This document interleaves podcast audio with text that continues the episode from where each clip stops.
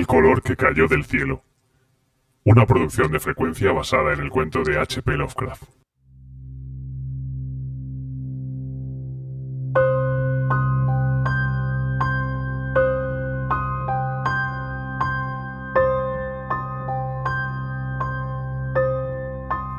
Como ya sabéis, visité Arham para medir los terrenos destinados a la nueva alberca. Conocí a mi Pierce, me habló de los extraños días, me habló del meteorito y me contó la historia. Cuando extrajeron una pequeña parte del meteorito, la pusieron en un recipiente y de repente recipiente y piedra habían desaparecido. Lo único que dejaron detrás fue una chamuscada señal en el estante de madera donde los habían dejado. Lo único que probaba que habían estado realmente allí. Esto fue lo que los profesores le contaron a Amy mientras descansaban en su casa, y una vez más fue con ellos a ver el pétreo mensajero de las estrellas, aunque en esta ocasión su esposa no lo acompañó. Comprobaron que la piedra se había encogido realmente, y ni siquiera los más escépticos de los profesores pudieron dudar de lo que estaban viendo. Alrededor de esa masa parduzca situada junto al pozo, había ahora un espacio vacío, un espacio que era dos pies más que el día anterior. Estaba aún caliente, y los sabios estudiaron su superficie con curiosidad mientras separaban otro fragmento, esta vez mucho mayor. Esta vez también ahondaron más en la masa de piedra, y de este modo pudieron darse cuenta de que el núcleo central no era completamente homogéneo. Habían dejado al descubierto lo que parecía ser la cara exterior de un glóbulo empotrado en la sustancia. El color, parecido al de las bandas del extraño espectro del meteoro, era casi imposible de describir, y solo por analogía se atrevieron a llamarlo color. Su textura era lustrosa y parecía quebradiza y hueca, uno de los profesores golpeó ligeramente el glóbulo con un martillo y estalló con un leve chasquido. De su interior no salió nada, y el glóbulo se desvaneció como por arte de magia, dejando un espacio esférico de unas 3 pulgadas de diámetro. Los profesores pensaron que era probable que encontraran otros glóbulos a medida que la sustancia envolvente se fuera fundiendo, pero su conjetura era equivocada. Los investigadores no volvieron a encontrar otro glóbulo, a pesar de que taladraron la masa por diversos lugares. En consecuencia, decidieron llevarse la nueva muestra que habían recogido, y cuya conducta en el laboratorio fue tan desconcertante como la de la primera. Aparte de ser casi plástica, tenía calor, magnetismo, ligera luminosidad, se enfriaba levemente en poderosos ácidos, perdía peso y volumen en el aire, y atacaba los compuestos del silicon con el resultado de una mutua destrucción. La piedra realmente no presentaba características que permitieran identificarla.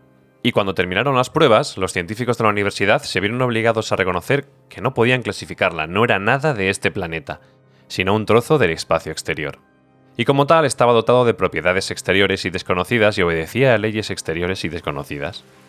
Aquella noche hubo una tormenta, y cuando los profesores acudieron a casa de Nahum al día siguiente se encontraron con una desagradable sorpresa. La piedra, magnética como era, Debía poseer alguna extraña peculiaridad eléctrica ya que había atraído al rayo, como dijo Nahum, con una singular persistencia.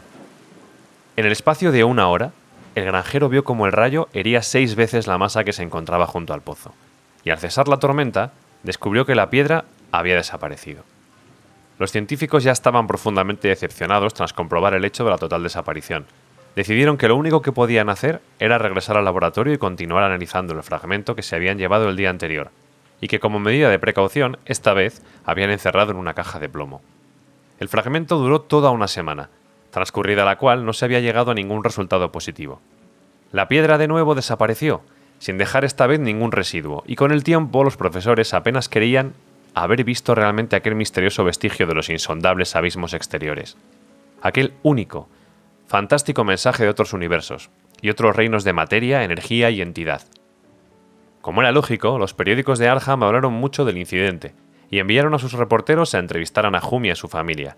Un rotativo de Boston envió también a un periodista y Nahum se convirtió rápidamente en una especie de celebridad local. Era un hombre delgado, de unos 50 años, que vivía con su esposa y sus tres hijos del producto de lo que cultivaban en el valle. Él y Amy se hacían frecuentes visitas, lo mismo que sus esposas, y Amy solo tenía frases de elogio para él después de todos aquellos años. Parecía estar orgulloso de la atención que había despertado el lugar y en las semanas que siguieron a su aparición y desaparición habló con frecuencia del meteorito.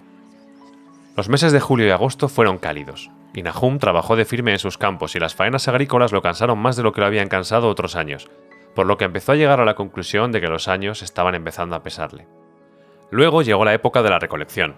Las peras y manzanas maduraban lentamente, y Nahum aseguraba que sus huertos tenían un aspecto más floreciente que nunca, La fruta crecía hasta alcanzar un tamaño fenomenal y un brillo inusitado, y su abundancia era tal que Nahum tuvo que comprar unos cuantos barriles más a fin de poder embarar la futura cosecha.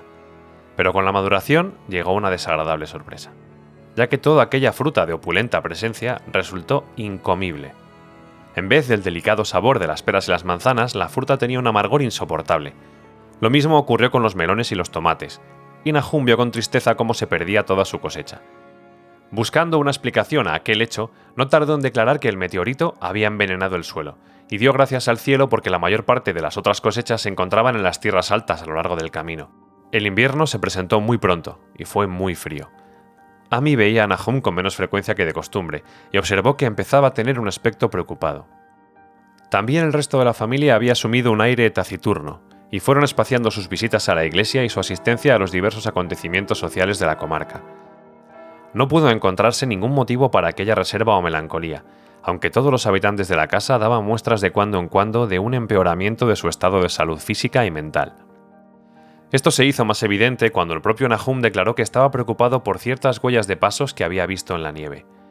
Se trataba de las habituales huellas invernales de las ardillas rojas, de los conejos blancos y de los zorros, pero el caviloso granjero afirmó que encontraba algo raro en la naturaleza y disposición de aquellas huellas.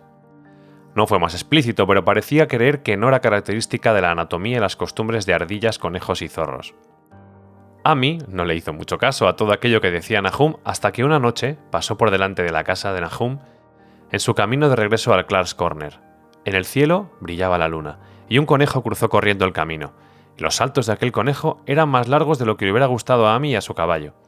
Este último, en realidad, se hubiera desbocado si su dueño no hubiera empuñado las riendas con mano firme, a partir de entonces, Amy mostró un mayor respeto por las historias que contaba Nahum, y se preguntó por qué los perros de Garner parecían estar tan asustados.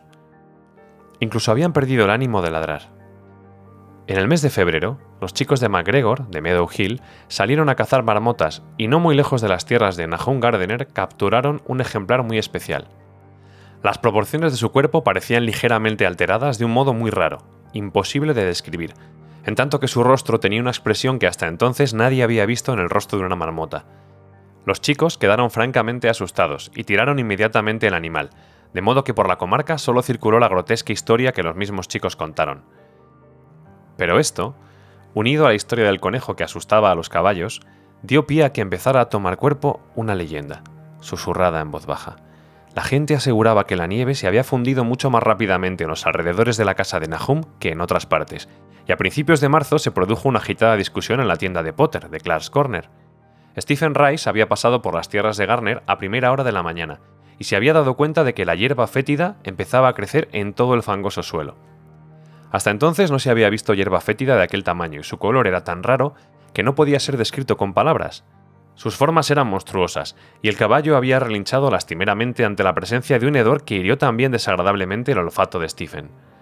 Aquella misma tarde varias personas fueron a ver con sus propios ojos aquella anomalía, y todas estuvieron de acuerdo en que las plantas de aquella clase no podían brotar en un mundo saludable. Se mencionaron de nuevo los frutos amargos del otoño anterior, y corrió de boca en boca que las tierras de Nahum estaban emponzoñadas.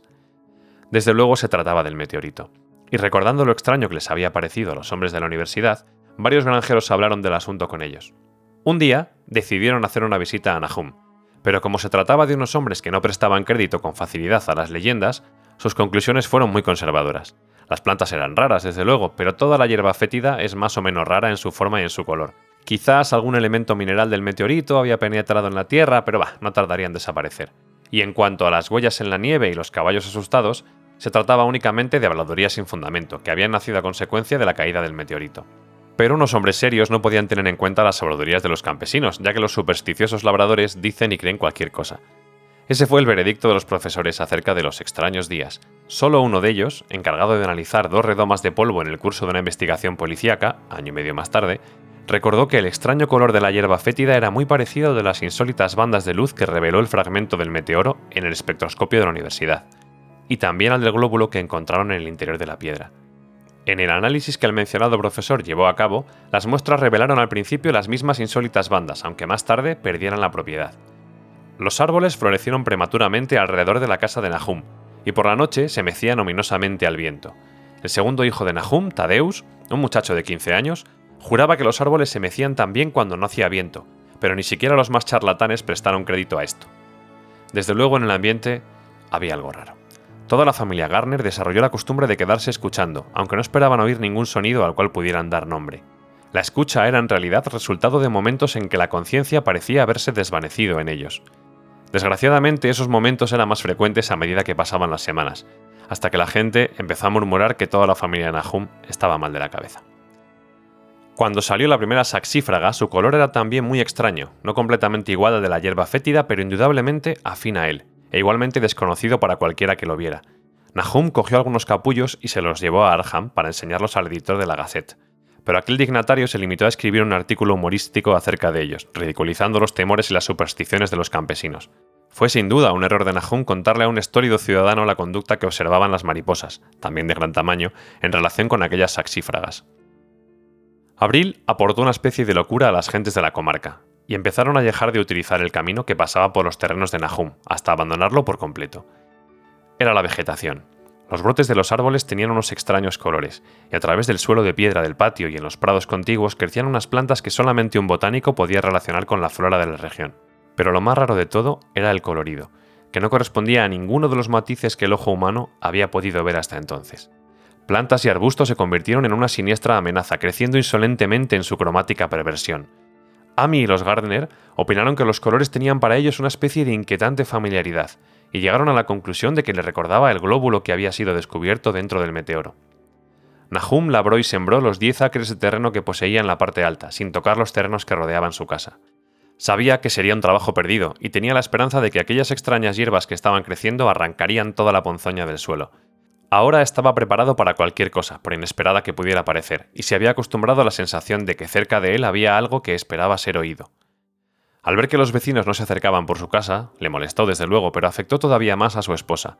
Los chicos no lo notaron tanto, porque iban a la escuela todos los días, pero no pudieron evitar enterarse de las habladurías, las cuales los asustaron un poco, especialmente a Tadeus, que era un muchacho muy sensible.